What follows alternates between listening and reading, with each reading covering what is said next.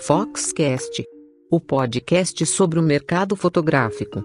Apresentação: Léo Saldanha. Avareza é aquela qualidade ou característica, segundo o significado, de quem é avarento, de quem tem muito apego ao dinheiro, às riquezas. Aquele que não tem generosidade, que tem muita mesquinharia, mesquinhez, sovinice. Eu sou Léo Saldanha e esse é o Foxcast. Seguinte, gente, hoje eu vou resolver um problema assim que muitos de vocês têm, quem está começando, que é a pergunta: fotografia dá dinheiro? Eu vou começar já acabando com os sonhos de vocês, que é quem dá dinheiro é pai e mãe, o resto tem que trabalhar mesmo. Já, já resolve aí. Óbvio que fotografia dá dinheiro, como qualquer outro trabalho que você faz bem. Se fotografia não desse dinheiro, as câmeras não custavam 5, 10, 20 mil reais, uma lente não custaria 10, 5 mil reais, e todos os custos que vocês sabem que tem ser fotógrafo. Ser fotógrafo é caro, os equipamentos são caros, os custos fixos são caros, tudo é muito caro. Mas daí tem um esquema de você saber quanto que você custa para trabalhar, para você saber cobrar pelo seu trabalho. Eu vou dar uma dica aqui muito, muito massa, que algum fotógrafo falou pra gente em algum workshop, alguma coisa da vida, que é o esquema gringo deles pensarem no dinheiro. A gente costuma pensar no mês, nas contas do mês, tudo do mês e aquilo ali, e a gente fica vivendo naquele mêsinho, e daí muitos de vocês vêm e perguntam quantos ensaios a gente faz por semana e quantos não sei o que a gente faz por semana, e não é bem por aí que a gente funciona. A conta é a seguinte, o ano tem 12 meses. Você não vai pensar pelo mês, você vai pensar o ano. Então, no ano todo, você sabe quanto você vai pagar de aluguel, quanto você vai pagar mais ou menos de energia, você sabe as suas contas fixas. Então, faça a conta para o ano todo, porque você vai viver aquele ano todo. A gente espera, né? Mas pense no ano todo. Então, você sabe qual vai ser teu custo anual. Daí, você pega e divide esse custo anual por mês e você sabe quanto você precisa ganhar. Então, às vezes, você não precisa fazer 3, 5, 10 ensaios por semana. Você precisa fazer 20 ensaios no ano. Então, você tendo essa organização, você não precisa ter um limite por mês. Você sabe que se você fizer 20 ensaios, sei lá, em 3, 4 meses, você tá show, vai pagar suas contas do ano todo. É só daí questão de organizar, não sair gastando, né? Mas que você pode ficar um tempo sem fotografar. Um exemplo é aqui no sul. No inverno, as pessoas não fotografam tanto, porque é frio pra caceta. Então a gente fica dois, três meses sem fotografar tanto como a gente fotografa em outros momentos. Então esse déficit de trabalho tem que ser preenchido em outros momentos. Isso é o planejamento anual. Façam esse teste de se organizar anualmente para vocês saberem quantos ensaios vocês têm que fazer e quanto deve custar esses ensaios. Porque para você definir o valor do seu trabalho, ele vai muito do teu custo fixo por ter teu escritório, por ter tua casa, por fazer teus cursos, trocar de equipamento, tudo isso conta, influencia na hora de você definir teu valor. Então, sim, fotografia dá dinheiro, mas ser médico, ser advogado, ser músico, ser pintor, ser escritor, ser padeiro, também dá. Se a pessoa trabalha muito por aquilo e ela vai em frente, ela não desiste, vai dar dinheiro. E chegando nesse ponto, a gente tem um outro pontinho que, que, que também me deixa estressado, assim, me deixa que é você não vai ficar rico em três meses, você não vai ficar rico talvez em um ano, nem em dois, nem em três, nem em cinco. Depende muito. Tudo na fotografia depende. Mas principalmente a fotografia, por ser um trabalho artístico, ele não é imediato. Você pode ter a sorte de ser descoberto e de começar a fazer muitos trabalhos e começar a ganhar muita grana logo no início. Mas normalmente, para a maioria, a fotografia é uma escadinha que você vai fotografando, fotografando, fotografando, fotografando, até você chegar num ponto que você está reconhecido, está com a agenda cheia, tudo lindo, maravilhoso. Mas se você está querendo entrar na fotografia pensando em ficar rico, sem ter um plano muito, muito estruturado para isso, se você só decidiu ser fotógrafo porque acha que dá dinheiro, vai embora vai embora que dá tempo, porque não vai ser fácil, você vai se frustrar, você não vai gostar. Porque empregos normais, empregos com carteira assinada, que você trabalha certinho, um horário, que você trabalha para alguém, ele vai te dar um retorno muito mais rápido, porque você trabalha, você recebe. Na fotografia, principalmente no começo, você só trabalha, trabalha, trabalha, trabalha, trabalha, trabalha, para depois receber. Então você tem que estar preparado para isso, para talvez não receber pelos seus primeiros trabalhos, talvez não, certeza, você não vai receber pelos seus primeiros trabalhos, você vai fazer por portfólio, para ter foto fotos para mostrar, para conquistar outros clientes. Então já prepara o bolso para você ficar uns belos meses ou talvez até anos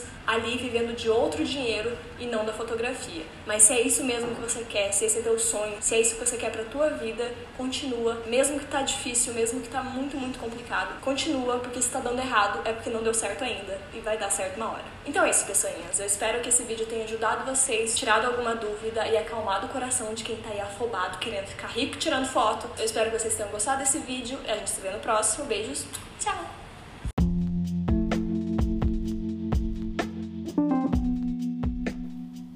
Curioso quando você vai pesquisar conteúdos no YouTube para se inspirar, para buscar informação, é natural que se você vive disso ou quer viver da fotografia, que você procure dicas de negócios.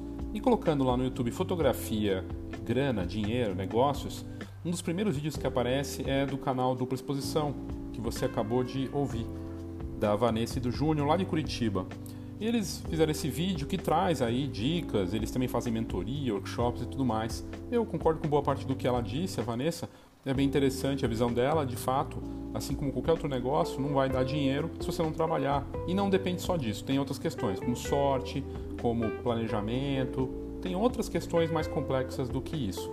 Mas o que não deixa de ser interessante é fazer um paralelo é, nessa parte da avareza que está diretamente ligado a dinheiro e a fotografia. E no nosso caso, do nosso mercado, ser fotógrafo ou trabalhar com fotografia vai sempre envolver tecnologia, investimentos, dinheiro. Além de ter que gerar dinheiro, o tempo todo o fotógrafo vai ser tentado por um pecado de cobiça, de querer comprar coisas e também de não querer gastar. E aí vai um equilíbrio complicado. E no fim das contas, assim como aconteceu nos outros episódios dessa série sobre os pecados capitais da fotografia, o ser avarento pode ser bom ou ruim, depende muito do ponto de vista. Mas quando a gente sabe que tudo que a gente faz está ligado à grana, porque a gente precisa disso para sobreviver, pagar as contas e tudo mais, é muito tênue essa linha que você caminha aí e que tem tudo a ver com uh, o nosso negócio. Como não ser mesquinho demais, não querer investir nem o mínimo e como também não ser aquele fotógrafo que sofre de equipamentite, que gasta demais com equipamentos, que gasta demais com coisas desnecessárias e acaba se perdendo. Esse é o tema do episódio de hoje. Vamos falar da avareza na fotografia.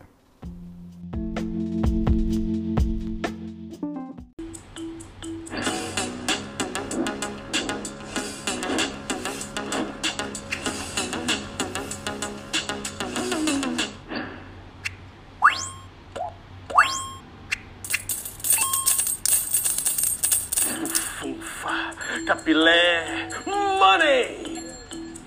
Quando você pensa em marketing digital para sua empresa, você só quer saber do dinheiro. Cash, din din, faz-me rir! É claro que todo negócio precisa de resultado para viver. Mas uma boa estratégia de internet age no momento certo e torna o processo de vendas mais eficiente. Larga a mão de ser aparento, rapaz. Pense como um cliente. Imagine que você quer comprar uma Ferrari. Você escolheria uma concessionária que só fala de preço e condições de pagamento? Ou uma que te recebe para um café? Fala sobre as qualidades do carro, dá dicas de mecânica e te leva para um test drive. Nos dois casos, o objetivo final é a compra. Mas o segundo estabelece um caminho que gera confiança para uma escolha. Esse caminho pode ser acompanhado pelo funil de vendas.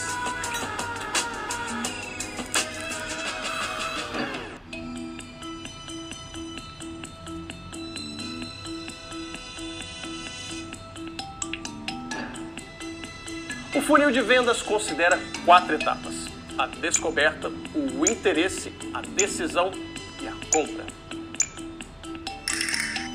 Uma boa campanha de marketing digital estabelece ações para cada uma dessas fases e conduz o consumidor do início até a etapa final, onde mora a venda. O tutubalacubacune que eu vim tem. Você entendeu?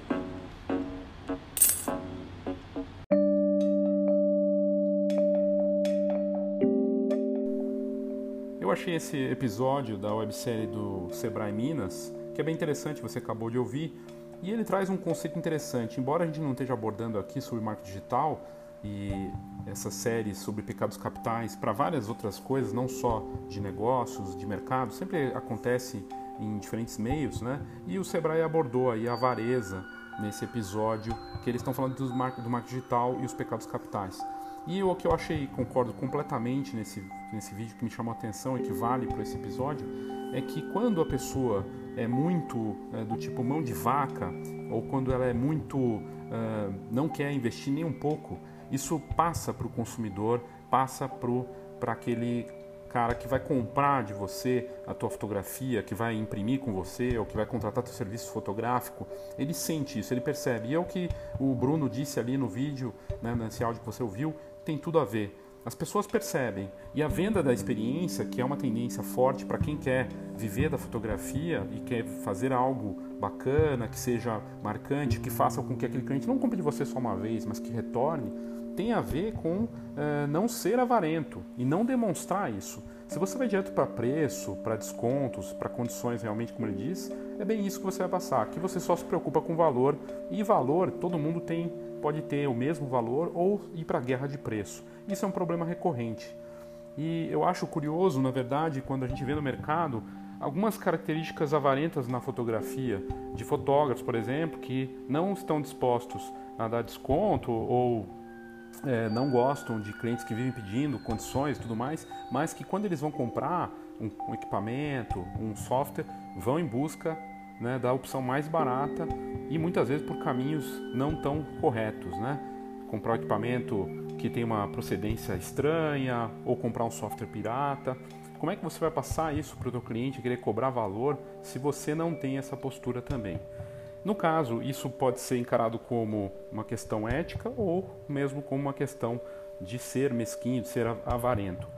A definição desse pecado é bem complexa, porque ela envolve várias outras coisas. Pode ser encarado a ser avarento com ser egoísta. E, como eu já tinha dito, dito no começo desse episódio, não necessariamente é ruim você ser é, do tipo que tem consciência daquilo que você vai gastar e tomar cuidado.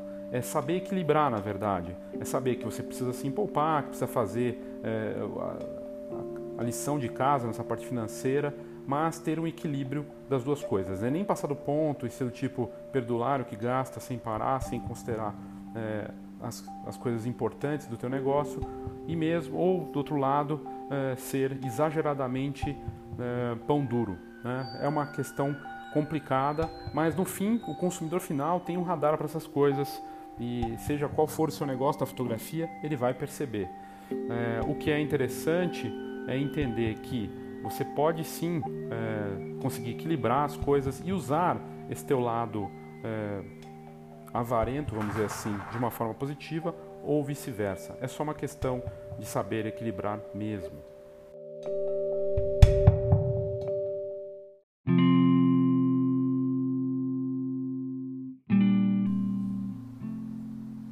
Tem uma vertente que diz que o avarento, na verdade, é um egoísta e que ele não é só avarento com dinheiro, mas também em ajudar, em colaborar, em não dar nenhum tipo de palavra carinhosa, nenhum tipo de suporte, não dividir informação, tem um comportamento mesquinho até daquilo que ele conhece, da própria experiência.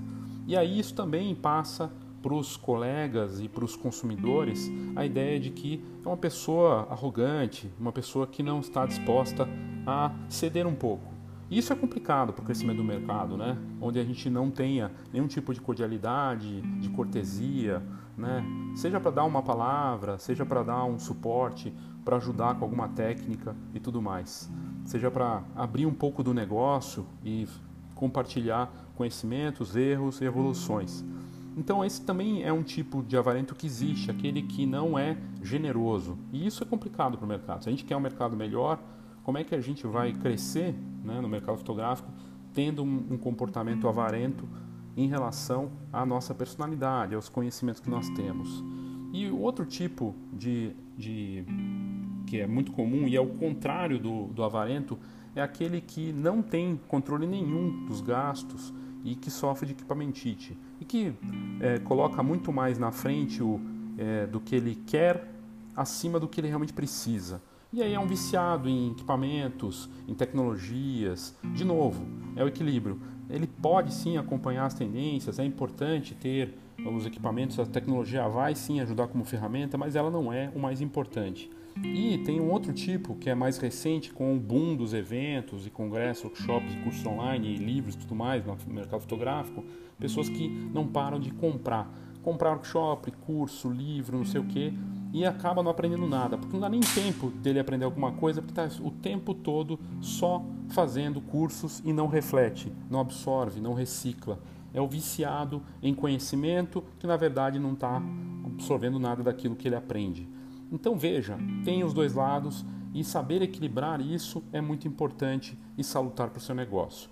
Você já parou para pensar nisso? É importante, porque a nosso mercado tem uma tendência de querer, claro, que as coisas, é, que, as que os profissionais troquem de equipamento, que eles investam cada vez mais, e não que isso não seja importante, talvez para o seu negócio seja fundamental para dar aquele salto que você precisa.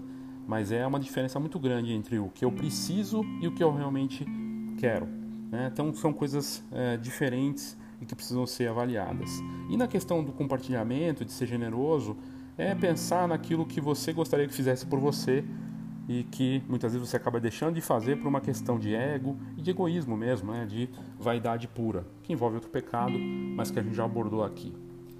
O que é importante é saber que dá sim para equilibrar e que às vezes ser avarento para algumas coisas pode ser sim bom e que às vezes é, ser é, não um pouco, né, não deixar de lado esse, essa, esse cuidado financeiro e sair gastando de forma desordenada também tem riscos muito preocupantes. É o equilíbrio, acima de tudo.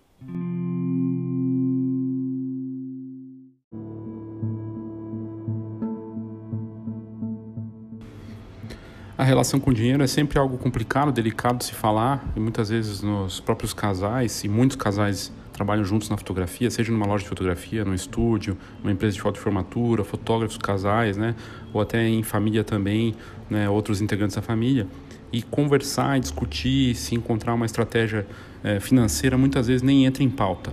Isso pode ser complicado e tem a ver também, de certa forma, com a avareza.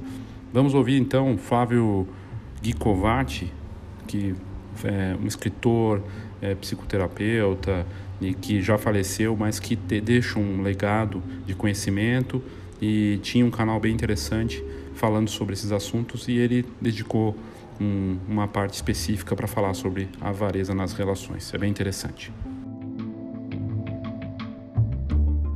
Hoje eu vou falar um pouco sobre questões de dinheiro nas relações afetivas, no casamento, né? em particular sobre a questão é da avareza. A verdade é que a maior parte dos seres humanos tem uma relação razoável com o dinheiro. O que, que significa uma relação razoável com o dinheiro? Gostam das coisas, gostam dos bens materiais, mas também é, são capazes de é, estabelecer um número de poupança, quer dizer, tenho um determinado ganho, eu gasto um determinado X, poupo um determinado outro X e na, no longo prazo eu espero que esse X poupado possa vir a me trazer determinados benefícios maiores, é, como ter uma casa própria, como ter um, um automóvel legal, enfim, coisas que é, só mesmo, a grande, pelo menos para a grande maioria das pessoas, poupando por um bom tempo, que se consegue chegar lá. Esse, essa postura, quando ela é parecida no casal, as coisas funcionam muito bem. E aí você tem, então, uma certa harmonia relacionada com o, assunto do dinheiro, que é um assunto picante, e não adianta subestimar a importância do dinheiro. O dinheiro é uma variável extremamente importante na vida das pessoas. Né?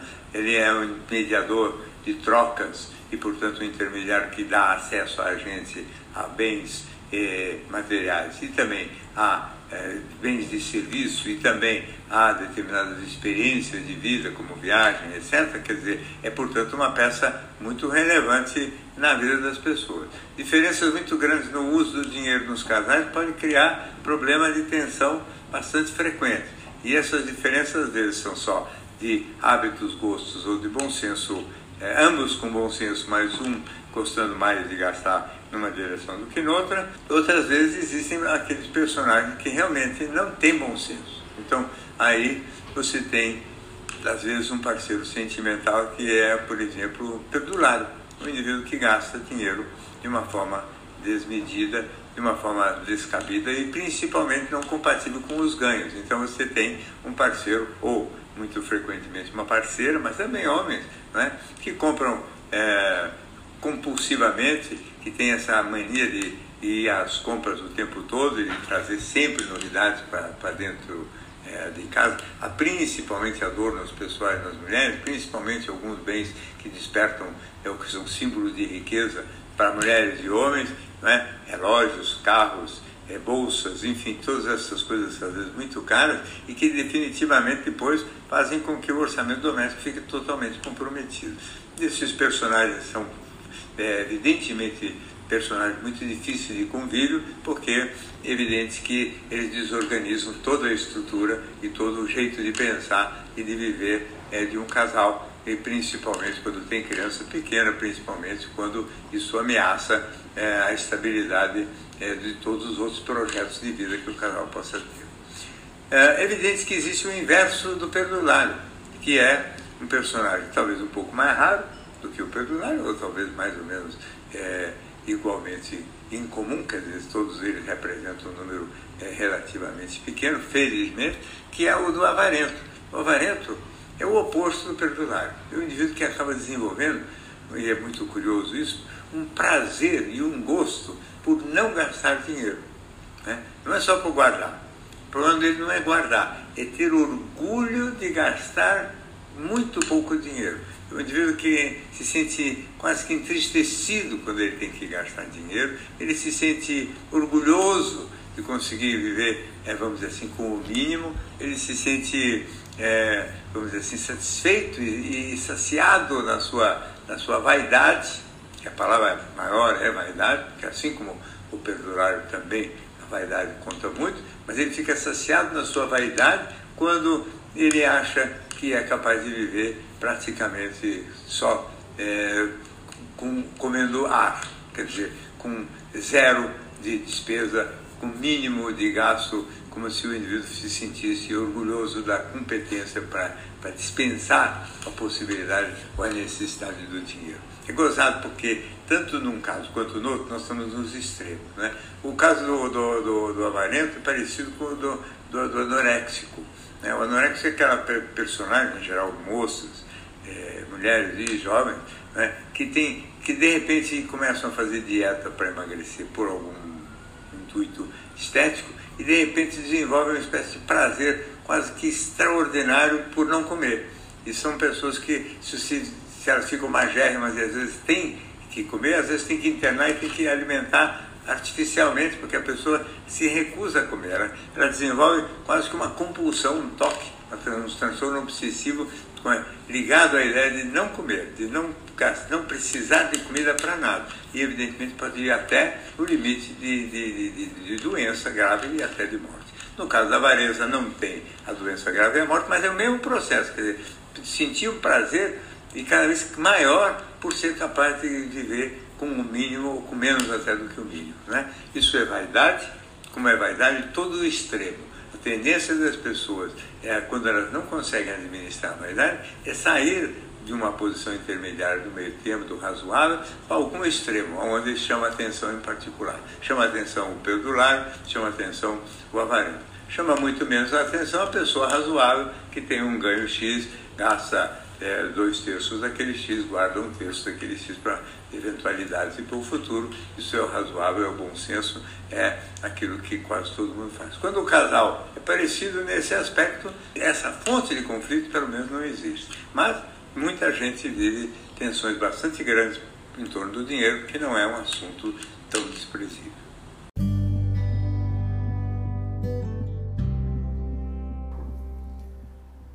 Volte e meia os conteúdos de canais de fotografia eh, e sites, matérias e tudo mais acabam batendo muito em como ganhar dinheiro com fotografia e existe uma diferença muito clara, acaba indo para esse lado do avarento, do, do mesquinho, mas é importante deixar bem claro aqui também que existe uma diferença bem clara entre o avarento e aquele que é poupador, que é previdente.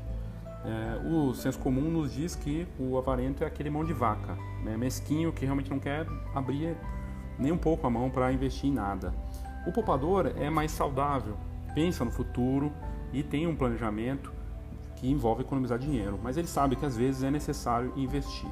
Então a gente precisa saber a diferença entre as coisas.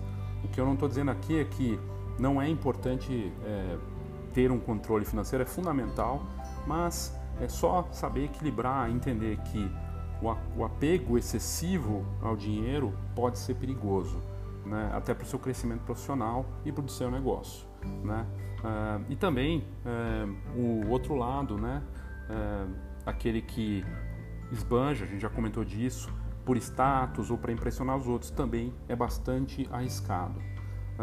mas o que a gente precisa ter controle, observar com muito cuidado, é o excesso, o excesso de um ou de outro e, e ter objetivos, claro. Se você colocar no papel o que você quer financeiramente, né, ou até dos ganhos que você quer ter para poder comprar aquele equipamento, investir no estúdio, uma viagem, um workshop internacional, qualquer coisa do gênero, uma conquista importante, passa por uma meta, por um plano, desenhar isso. E aí vai ficar mais claro, se você tiver isso desenhado, colocado no papel, esse plano, com as metas definidas por tempo e quanto você vai ter que investir, fica mais fácil. O importante é não ter um comportamento exagerado de uma ponta ou de outra. Esse equilíbrio é que é difícil e delicado, mas é possível, perfeitamente possível, a gente atingir.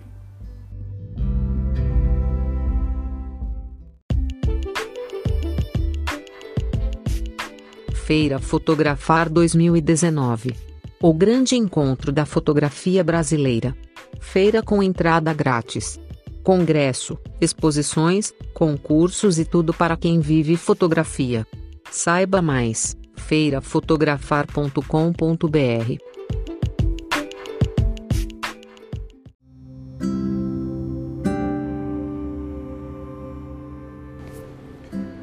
O filósofo Tomás de Aquino eh, dizia que o pecado da avareza é caracterizado principalmente pelo apego aos bens materiais e que levava a pessoa à incapacidade de ter alegria em compartilhar qualquer coisa. E, e aí, depois, com o calvinismo e o progresso econômico, isso passou a ser associado ao divino e uma capacidade de poupar tornou-se então virtude. Pois bem, o historiador José Alves Freitas Neto, que é professor da Unicamp, é, da Universidade Estadual de Campinas, trata dessa dualidade e no Café Filosófico da CPFL, que é muito bacana, nesse programa que faz parte da, sete, da, da, da série Sete Prazeres Capitais. Nessa palestra, ele ressaltou que dos sete pecados capitais, talvez esse, esse seja o menos incômodo, porque ele acaba sendo enaltecido como prudência ou precaução. Mas ele questiona, em determinado momento, em que ponto o ato de guardar deixa de ser moralmente aceito Seria possível encontrar prazer na avareza em uma sociedade que instiga o consumo a todo momento? E no nosso mercado, mais ainda, né? Na fotografia, a gente é instigado a consumir o tempo todo para trocar de equipamento, para fazer aquele novo serviço, para oferecer aquela novidade, para é, renovar as coisas que a gente precisa oferecer para os clientes, seja para ter a nova tecnologia de equipamento para imprimir para os nossos fotógrafos, seja como for. Então, acaba sendo um ciclo que para muitos pode ser virtuoso e para outros vicioso. Então vamos ouvir aí uns pedaços aí dessa entrevista, desse papo do José Alves de Freitas Neto, nesse bate-papo do Instituto CPFL que é bem bacana. Quando muito é pouco, a avareza.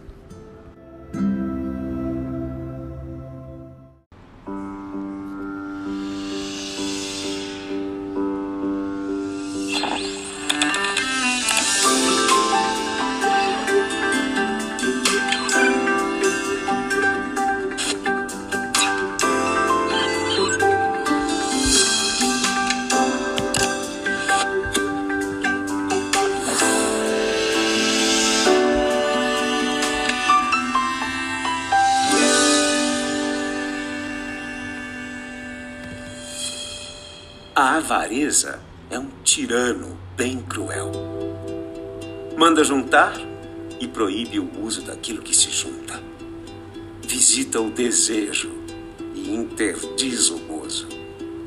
Plutarco, filósofo. Esta série do Café Filosófico fala sobre os sete prazeres capitais. Prazeres. Talvez você os conheça como os sete pecados capitais: orgulho, ira, inveja, avareza, gula, preguiça, luxúria. Você já pensou como isso tem se transformado? Como ao longo do tempo, pecados e virtudes foram sendo ressignificados?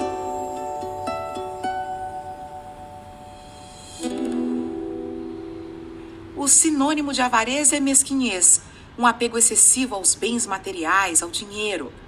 Popularmente, o avarento é chamado de pão duro, ganancioso, mas pode também ser visto como prudente e poupador. Um mergulho na história e na cultura ocidental revela as transformações ocorridas no significado da avareza. Temos percebido ao longo dos tempos que há uma nítida sensação de que poupar é uma recompensa. Poupar é uma recompensa, porém incerta diante de tantos apelos. Dessa maneira, eu não quero necessariamente falar do dinheiro, do vil metal, mas pensar também sobre as possibilidades, dos significados, do viver, do existir nos tempos atuais. Quero também falar com vocês, de alguma maneira, que a avareza, penso que talvez seja, de todos os pecados da série, o menos incômodo porque ele é o mais facilmente traduzido como precaução, o mais facilmente enaltecido como uma espécie de prudência e o mais facilmente é, que nos defende diante das intempéries que existe ao longo da vida. O que parte da minha indagação, parte da minha conversa com vocês é pensar o que, que esconde um pecado e quando é que esse pecado se transmuta em uma virtude. Em linhas gerais, e começando, o prazer e o pecado capital, esse tema, é tentar localizar aonde está, até que ponto vai o prazer de guardar, até que ponto vai o prazer de economizar e até que ponto vai o, o ponto que se ultrapassa e passamos a ter uma referência que possa ser chamada como pecado. E uma pergunta mais difícil para os homens dos dias atuais uma pergunta complexa para os dias atuais: que se é possível descobrir prazer na avareza dentro de uma sociedade que nos instiga a todo momento para o consumo.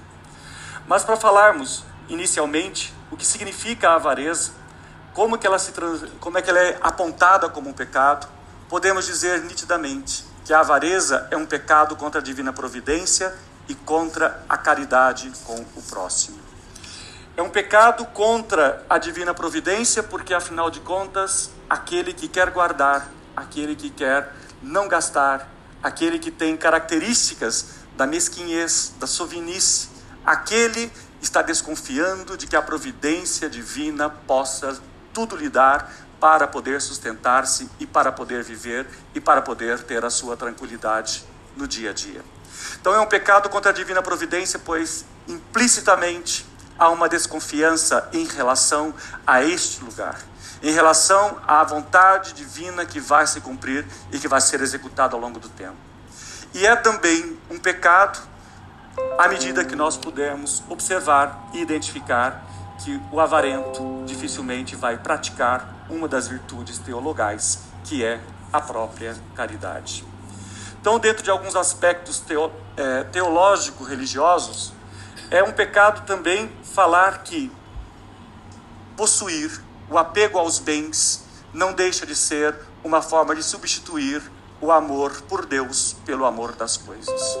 Então, desta maneira, você constitui um repertório, você constitui uma prática condenável segundo essa tradição judaico-cristã, porque você está transformando, né? é um pecado que vai ser identificado e descrito como um pecado de tolos, porque você vai prestar atenção naquilo que é menos importante e naquilo que é secundário, segundo o ensinamento da tradição bíblica.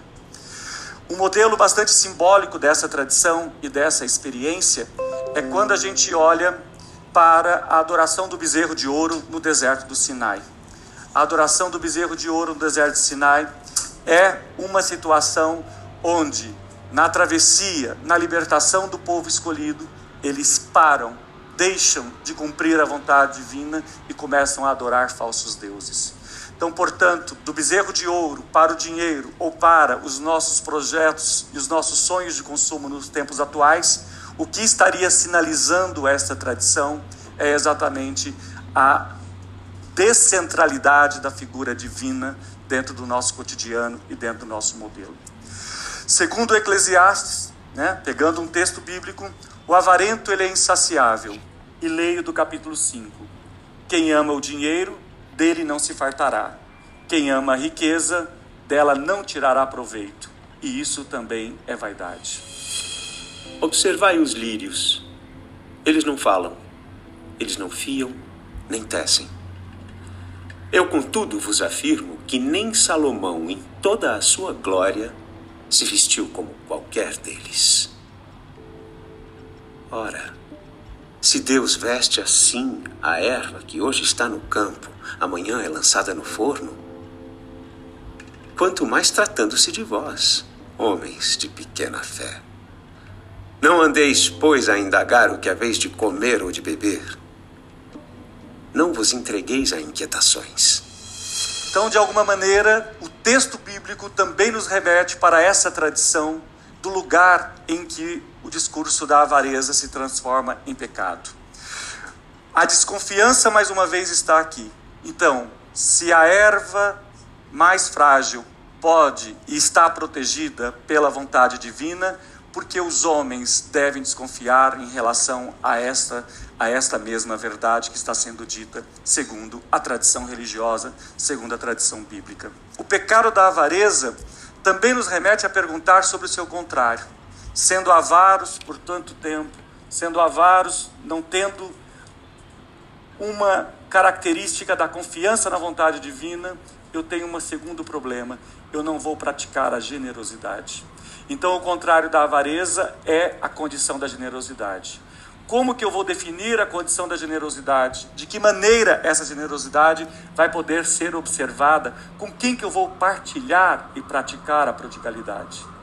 O texto bíblico dará uma série de outras referências, porque às vezes ser generoso com aquele que é o conhecido, ser generoso com os próximos, não terá uma virtude, mas será quase a leitura de uma obrigação. Então, qual é o lugar que ocupa na vida de uma pessoa essas duas variáveis? Né? A tentativa de segurar, a tentativa de conter, a tentativa de poupar e a, tenta, e a questão da necessidade, da opção de você ser generoso e partilhar com o próximo. Então, a avareza é fonte de outros tantos males, como cita Tomás de Aquino: a traição, a fraude, a mentira, o perjúrio, a inquietude, a violência, a dureza de coração nasce a partir da avareza. Ser duro de coração porque é incapaz de satisfazer-se, é incapaz de ver felicidade num gesto de, de compartilhar, seja o próprio dinheiro, seja uma própria alegria. Então, diante disso, nós temos um quadro que caracteriza a figura do pecado capital um pecado que dá origem a outros tantos. Porém, nós vamos ter uma mudança mais adiante dentro dessa mesma prática religiosa, dentro dessa mesma prática teológico-religiosa, que é com a questão do calvinismo, quando a ideia da poupança passa a ser vista como uma virtude. No século XVI, em Genebra, Suíça, um movimento religioso ficou conhecido como calvinismo por causa do seu mais eminente defensor, o teólogo João Calvino. Sua doutrina proclamava que apenas algumas pessoas seriam eleitas por Deus. O sucesso no trabalho e a prosperidade econômica, por exemplo, eram sinais da escolha divina. Por isso, para alguns teóricos, o calvinismo foi associado ao desenvolvimento do capitalismo.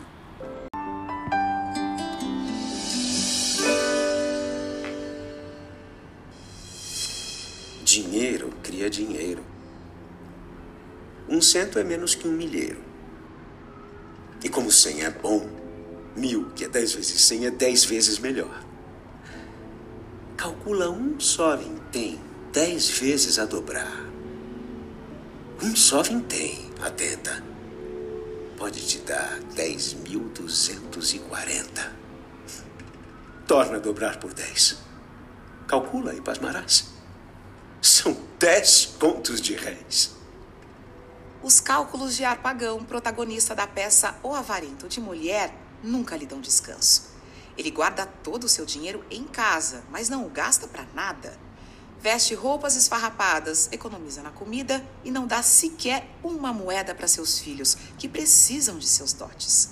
A peça estreou em Paris no século XVII e ainda é uma referência quando se quer entender melhor a figura do avarento figura que já se transformou bastante no decorrer da história.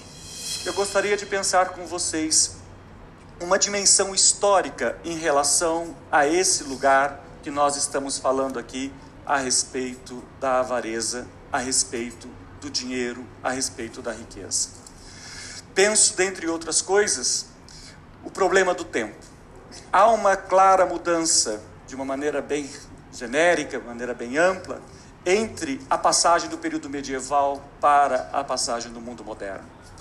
No mundo medieval, ou no final desse período medieval, na emergência do mundo moderno, quando falamos do período mercantilista, falamos de uma riqueza que ela é limitada. Portanto, guardar dinheiro, poupar, é uma maneira de você assegurar-se, de ter poder e afirmar-se diante do mundo. A lógica do capital lida com uma outra perspectiva o capital não lida com limitação da riqueza. A riqueza é infinita. A capacidade do sistema produtivo capitalista de se reinventar e de produzir novos e novos bens, novos e novos desejos, novos e novos projetos é gigantesca. Então, o capitalismo usa a poupança como base e trabalha como pressuposto de levar a uma transformação e a um enriquecimento.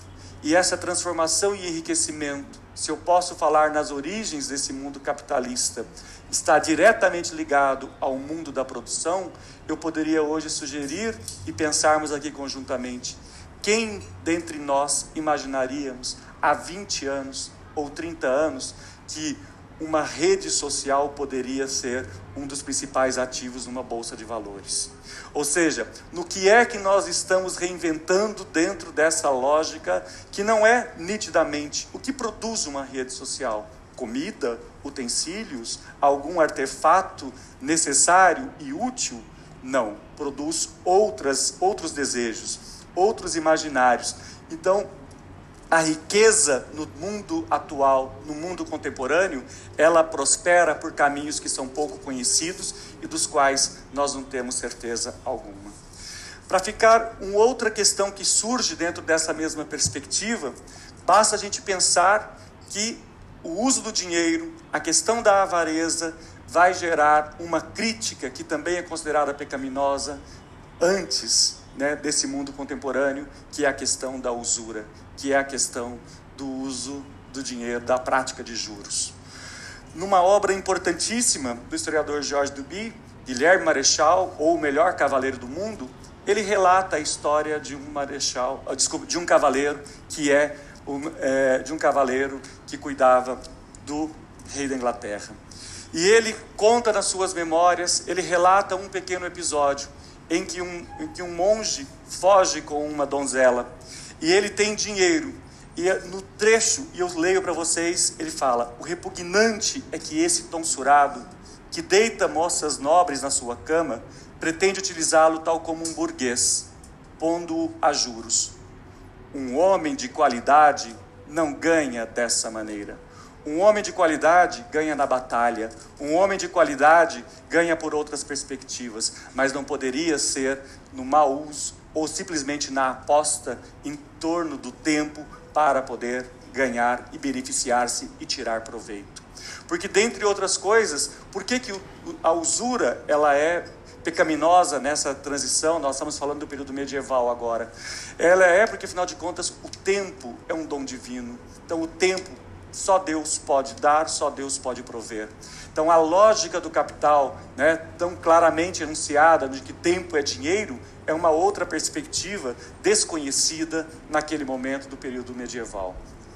Então, nós vamos poder perceber que haverá sim uma transformação, haverá uma mudança ao longo do tempo, quando o pecado se transforma em virtude, quando a lógica da prevenção e a lógica da poupança passa a ser a base da riqueza e que o acúmulo oriundo, mesmo aquele oriundo da avareza, não é mais visto como algo pecaminoso.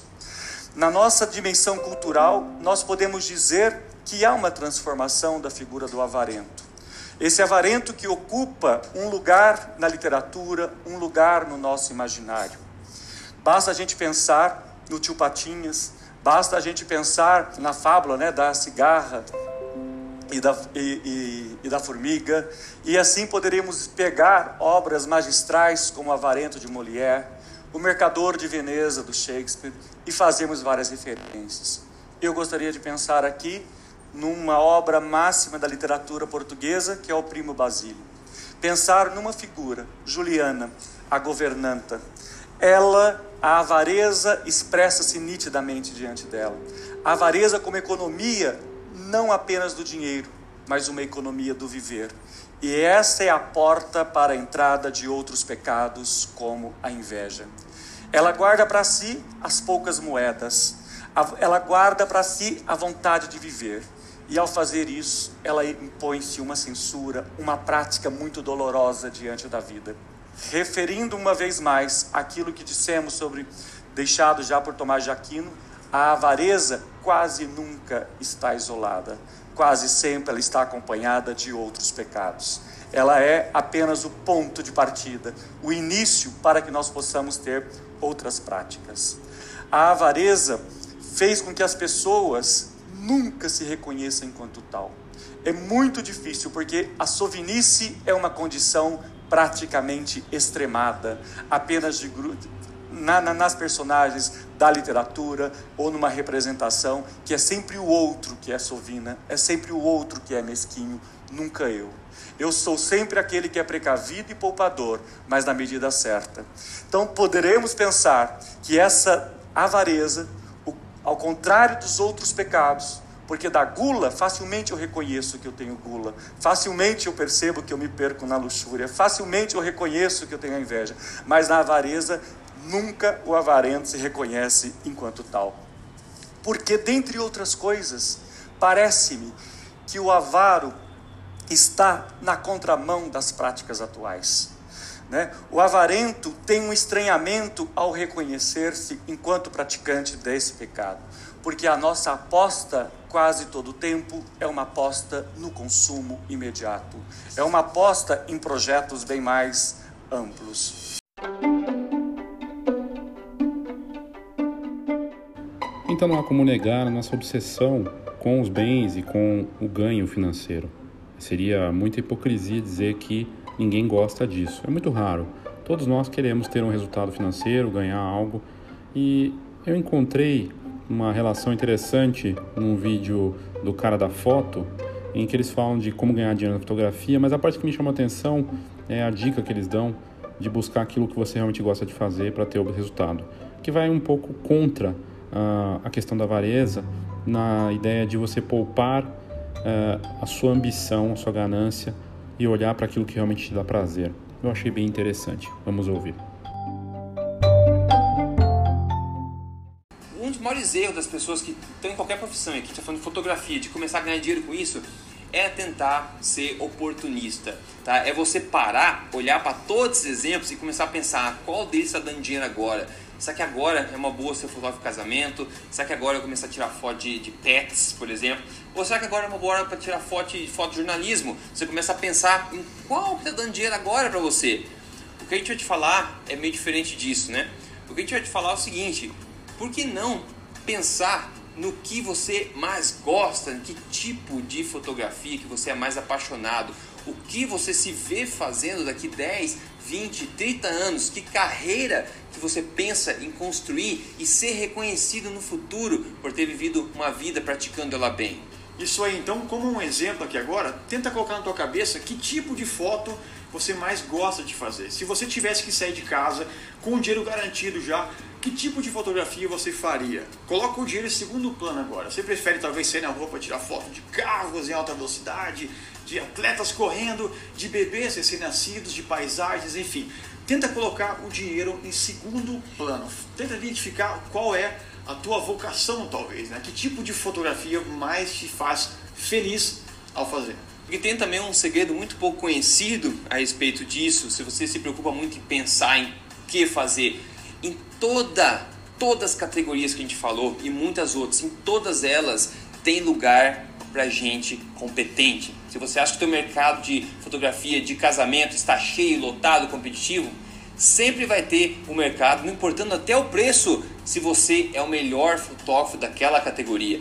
E como é que você consegue ser o melhor fotógrafo? É só se você gostar muito daquilo que você faz. É só assim que você vai dar 110%. E por isso a gente acha que essa dica que a gente está dando para você, de você focar naquilo que você é apaixonado, é o melhor retorno sobre investimento que você vai ter a longo prazo. Você vai passar a sua vida fazendo o que você gosta, se tornando o absoluto melhor naquilo e não vai ter mercado nenhum para ser competitivo, porque você vai entregar o melhor resultado. Perfeito. Não seja movido pela grana, seja movida pela tua paixão.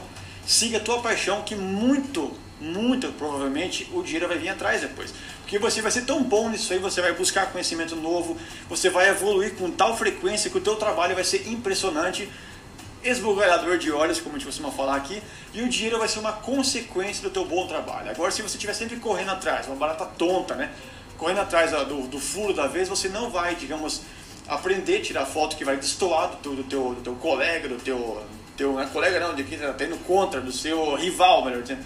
Você vai ser mais um trabalho mediano. Agora, quando você coloca a tua alma atrás da câmera, as suas fotos vão destoar só por esse simples fato de você fotografar com paixão e não pensando na grana no final do trabalho, né? Imagina você na posição de você ser fotógrafo, pegar um fotógrafo comum que tem por aí, fotógrafo de evento, festa de aniversário, por exemplo.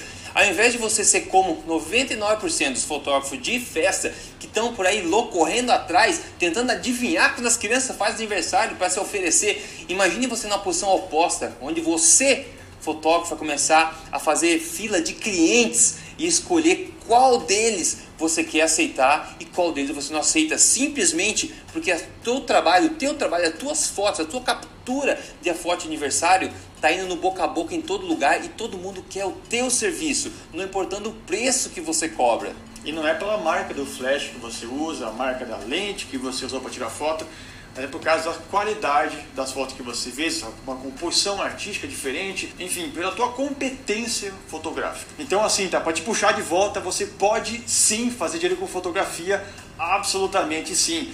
A gente vai além dessa questão da técnica específica, porque essa é uma área que poucas pessoas falam, infelizmente, e ao contrário do que talvez a grande maioria das pessoas pensam, é extremamente importante. É por isso que a gente gosta de dar esse take que vai além do modelo, além da técnica, além daquilo que é específico.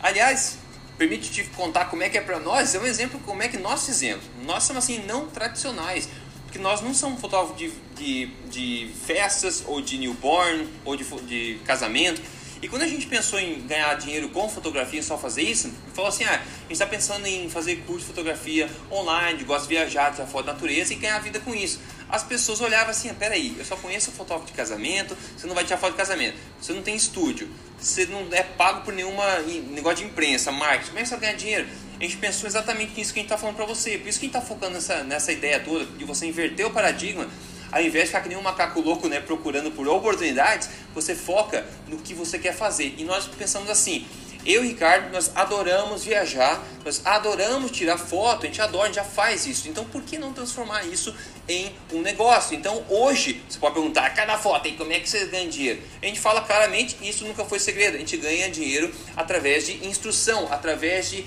ensinar as pessoas fotografia online, inspirando e ensinando através dos nossos cursos aí que a gente está abençoado, digamos assim, de ter milhares, literalmente milhares de alunos e um feedback tão positivo dos nossos cursos de fotografia online, porque a gente acreditou num nicho que não existia praticamente. Então, uma coisa não existia, todo mundo falava, ah, começa a ganhar dinheiro, mas hoje a gente acreditou na nossa paixão, acreditou no nosso propósito, desenvolvemos alguns dos melhores e mais completos cursos de fotografia hoje no Brasil mas foi difícil. Mas a gente focou primeiro no quê? Na nossa paixão, no que a gente gostava de fazer, na carreira que a gente queria construir e depois como transformar isso em negócio. Não nas oportunidades e depois pensar em como é que nós vamos fazer isso. É, então assim, qualquer uma das opções de fotografia que gente abriu o vídeo mencionando, né, questão de esporte, de paisagem, de pessoas, de bebês, etc.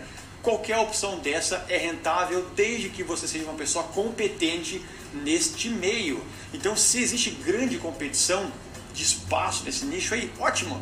É uma oportunidade de você se sobressair. Então aprenda as poucas técnicas que fazem toda a diferença. Chega lá, mostra para a turma toda que é você que manda e o que, que vai acontecer? Você vai começar a ganhar dinheiro porque as pessoas vão buscar o teu trabalho ao invés dos delas. A pergunta tem que ser: o que, que eu mais gosto de fazer e não o que, que vai me dar mais dinheiro amanhã. E outra coisa, né? Pô, fotografia, a gente tá falando de fotografia, tem tanto emprego chato por aí, né, cara? Fotografia, então, já é sortudo de gostar disso e querer fazer isso como estilo de vida, como um ganha-pão. Então, já tem esse benefício. Agora basta escolher quais, dos muitas, né, quais as muitas alternativas que existem, escolher aquela que mais te atrai, se tornar bem, passar seus dias se qualificando, o dinheiro vai vir automaticamente depois. Boa.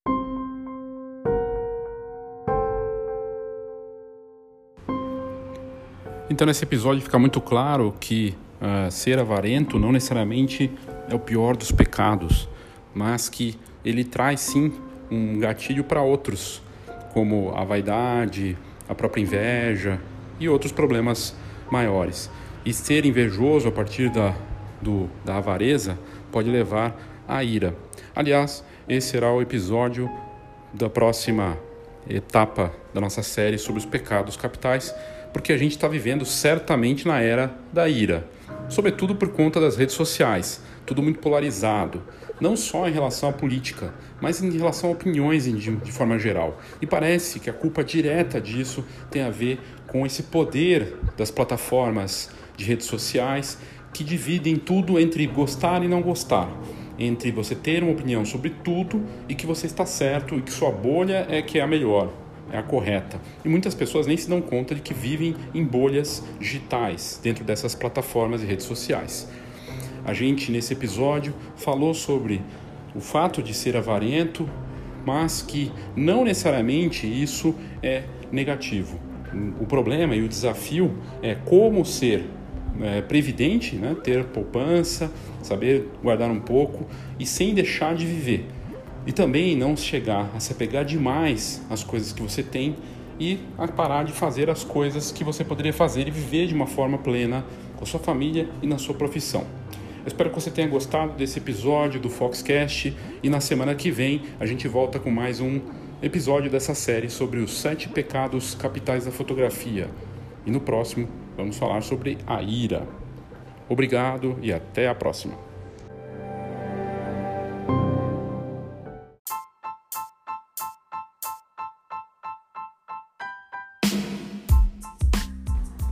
Eu tenho dois convites para você.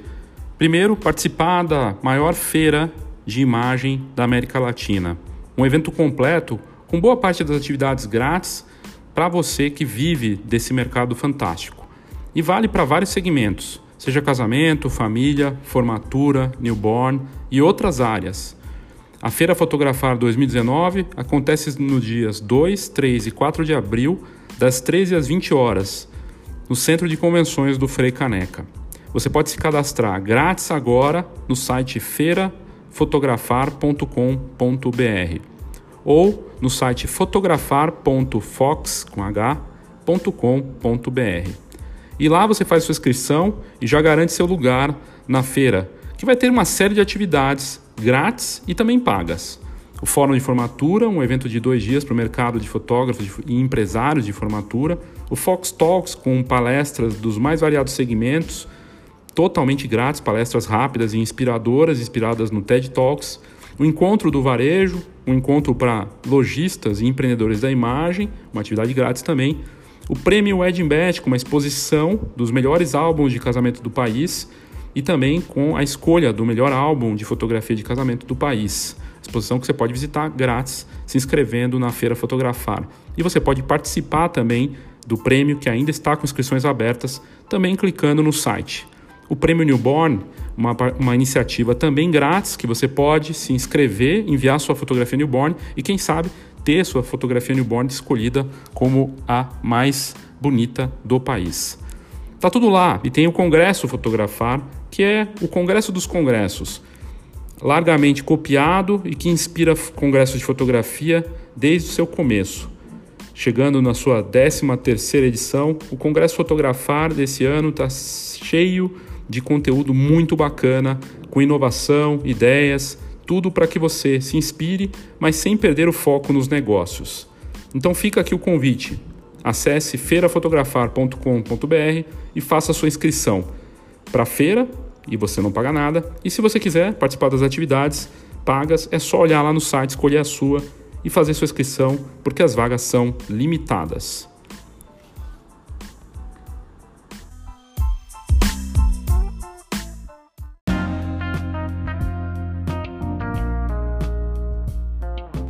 A minha outra dica para você é entrar e acessar o conteúdo incrível que a Fox prepara e sempre posta todos os dias no site fox.com.br. Fox com H, para não esquecer fhox.com.br e você tem acesso a entrevistas, blogs, agenda, inovação, negócios, cases, estudos de caso, coisas incríveis de inspiração, de design, de tecnologia e inovação. Muita coisa bacana. E você pode assinar também a Fox, que vai entrar numa nova fase, combinando a assinatura da revista com o novo Câmera Club, muito mais amplo, completo e com uma série de benefícios que você não vai nem acreditar quando estiver disponível, que vai ser muito em breve. Para você assinar a Fox ou saber mais sobre a nossa revista digital e impressa, basta mandar um e-mail para assina com dois s assina arroba fox.com.br assina arroba fox esse fox com h .com.br. Manda um e-mail para a gente que vai ser um prazer te mandar mais informações sobre a Fox digital e impressa e o novo Câmera Club.